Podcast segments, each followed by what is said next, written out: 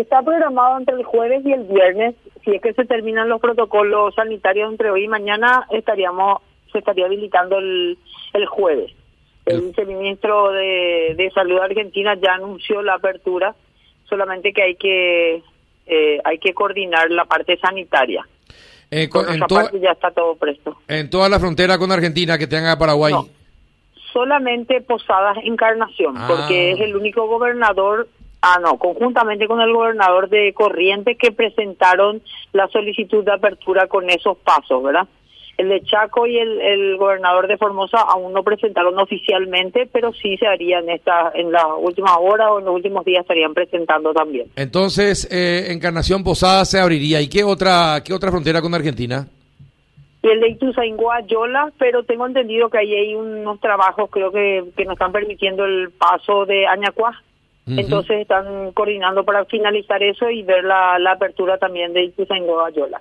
Ah, ah, ah, ah, ah. bueno, es muy Pero ya importante. hizo la solicitud también el, Por- el eh, gobernador de Corrientes. Entonces, para ser más preciso todavía, el jueves se abriría solamente la frontera entre Encarnación y Posadas. Entre Relación y Posadas, sí.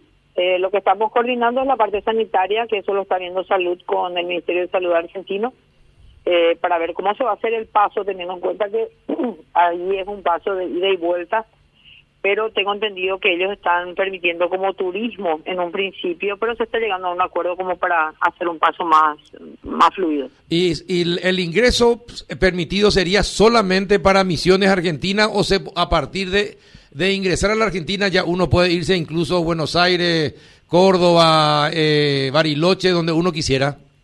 Uno ya, ya podría dirigirse a, a la Argentina, tengo entendido, ¿verdad? Ellos hablan para el turismo y el turismo ya ya sería a lo largo y, y ancho, ¿verdad? Y sí, ojalá es como sea está- así. como en Iguazú. Claro, que no sea solamente turismo para la zona, para la región.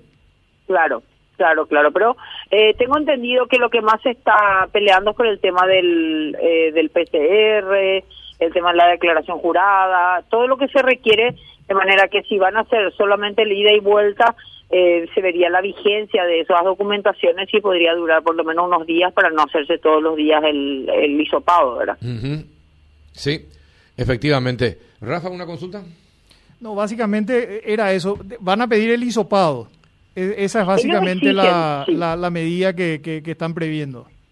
Claro, porque su exigencia en un principio es el PCR para poder ingresar y el antígeno al ingresar a la, a la provincia de, de Misiones, ¿verdad? Ya. A- o a la ciudad de Posadas.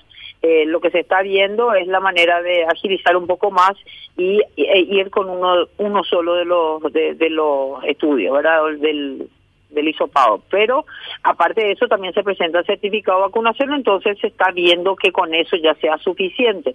Por eso tenemos que aguardar a ver qué dice salud.